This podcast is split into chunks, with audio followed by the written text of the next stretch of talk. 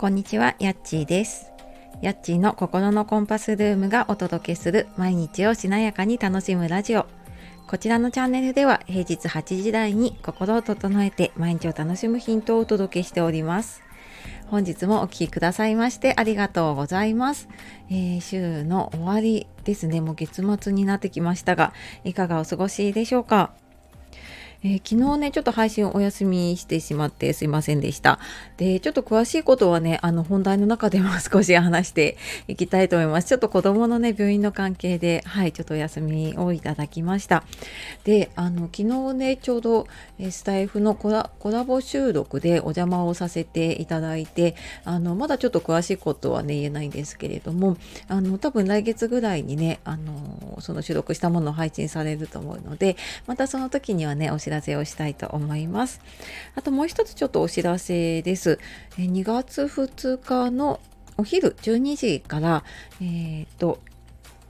インスタの方でコラボライブをやります。これすごい久しぶりで、しかも私は人生2回目のインスタライブなんですけれども、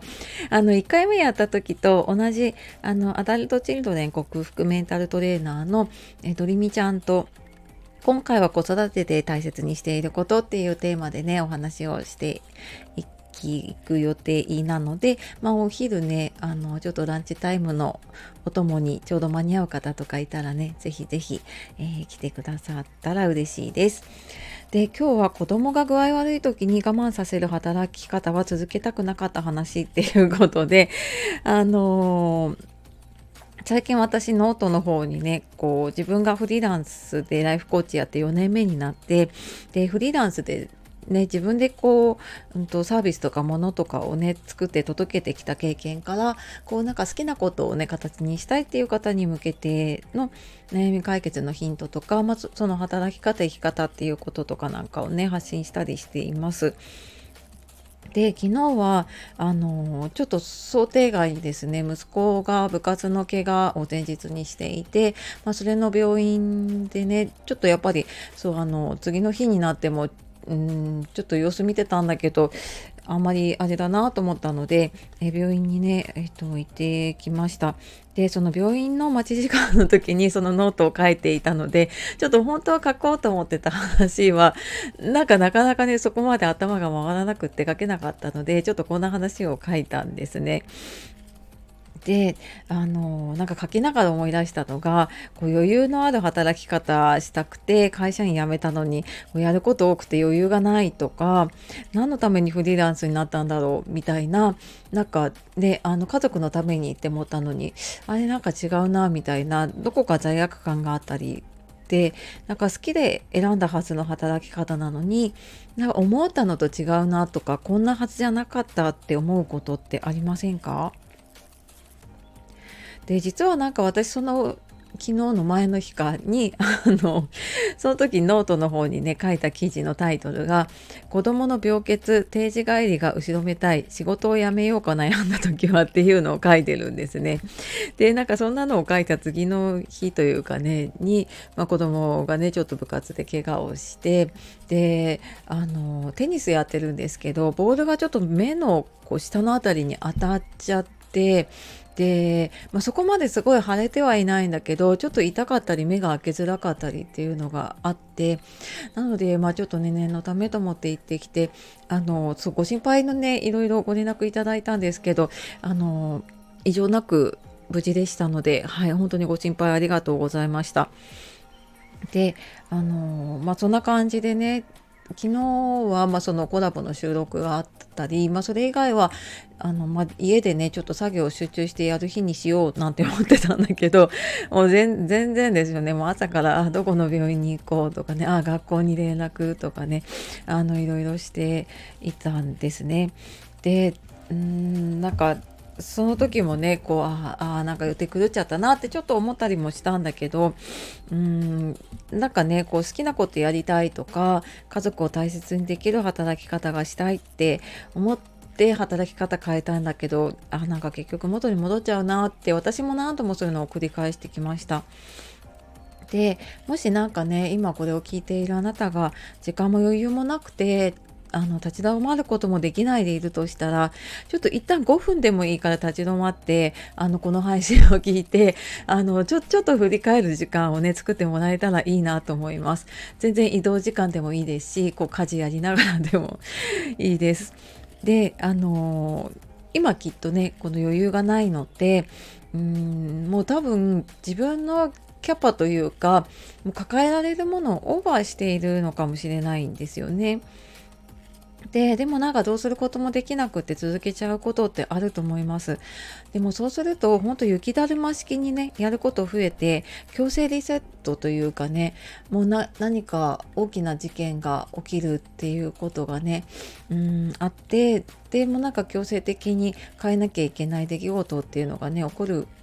こともあります。ま私が会社員辞めたのもね結局なんかそんな感じで見て見ぬふりをしていたんだけれどもなんか子供の本当にこううん心のゆとりというかねそういうのがなくなってきてもうなんかある日バーンって、まあ、子供もこう爆発してで私の感情も爆発して みたいな感じであもう続けられないってなったのがあったのでなんかそうなる前にねちょっと振り返ってみてね、やるとちょっと違うんじゃないかなと思います。で振り返る時にまずは自分が本当はどうしたいのかってちょっとだけ振り返ってみると少しずつ本当に進みたい方向に進んでいけるようになっています。本当はねあなたは何が何を大切にしたいですか？今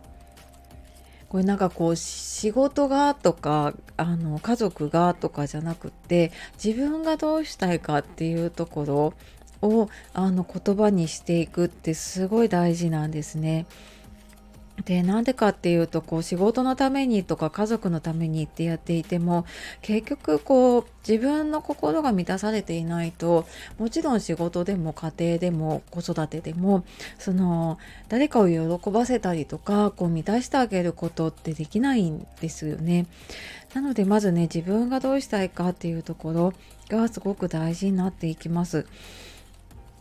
であのまずねここに自分がどうしたいかっていうのに立ちと立ち戻ってみてでそこからじゃああの実際にどんなことをやっていくかっていうのを決めていくとあの周りに流されずに自分のやりたい方向っていうのにちょっと戻っていけるようになります。でこう大切なものとかね大切な人を大切にするためにそのために自分は何をやるのかとかじゃあね何かやるためにはやっぱり何かやめなきゃいけなくてその時にじゃあやめることって何なのかって頭の中でやっぱりもやもやぐるぐるしてても解決方法って見つからないので、まあ、そんな時はねちょっと書いたりとか言葉に出して話していくとなんか自分でもね気づいていなかった気持ちに気づいていけるんじゃないかなと思います。で私もやっぱりこう会社員辞めてねフリーランスになって4年目でも仕事と家庭のバランスって常に悩んでいます。でんななんか昨日その病院にいた時に思ったのはだからそれまでって私あんまりこう余裕がなくて自分の仕事もそうだしあの時間的な余裕とかもまあ、会社員の時もそうだったし結局フリーランスになっても自分でこうやらなきゃみたいなのがあってなかなか余裕がなかったので、まあ、なんかちょっとぐらいね子供が具合悪そうでも あんまあ大丈夫なんじゃないみたいな感じでやってたんだけどでもなんか実はそこにあのまあ、これ子供の性格にもねよると思うんですけれども結構不安を持っていたんだなっていうのを昨日ねいろいろ話してて息子と話してて感じたことがありました。でなんかね去年の後半というか年末にかけてね結構なんか子供のうんなんか病気とか事故が続事故というか怪我とかが続いてた時にあなんかちょっと私も余裕持たなきゃいけないなって 思ったところだったので、まあ、今回はあのもう学校休んでいいんだよって休みたかったら休みなって言ったらなんかすっごいほっとした感じだったんですね。であなんかこう具合が悪いっていうのを我慢させてたんだなっていうのをなんかその時に私はすごい察したというかねだったのでうんなんかやっぱり自分の中のその働き方の正解っていうのはきっと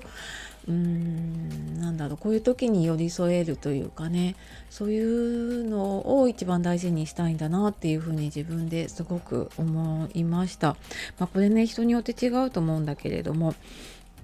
まあ、やっぱりなんかこう子供にねお帰りが言えたりとか、まあ、これ子育てだけじゃなくてね私は親の介護とかもしてきたのでその、まあ、子供だったりとかねその親の介護だったりとか誰か家族が具合悪い時にそばにいられるってやっぱそういう働き方をねしたいなって、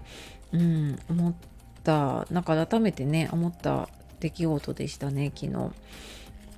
であのー、ただなんかどういうふうにねその働き方やったらいいのか自分でねなんか自分がどうしたいのかがわからないってあると思います。で私も一人で考えてるとやっぱりもう自分の持ってる知識とか経験の枠でしか考えられなくてそこから抜け出せなかったんですね。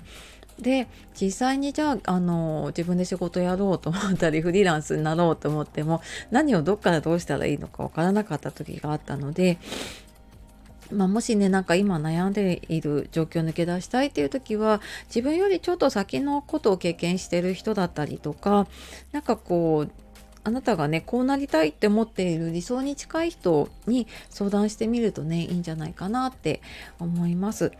でこうなんかね、自分のことを分かってくれる人だったりとか私もやっぱりコーチがついてた時ってもう何があっても味方でいてくれるっていう人がいるってあこんなに心強いんだって思ったのがあります。でやっぱりそうすることでね何か始める時とか仕事も家庭もうまく回っていくようになるかなと思います。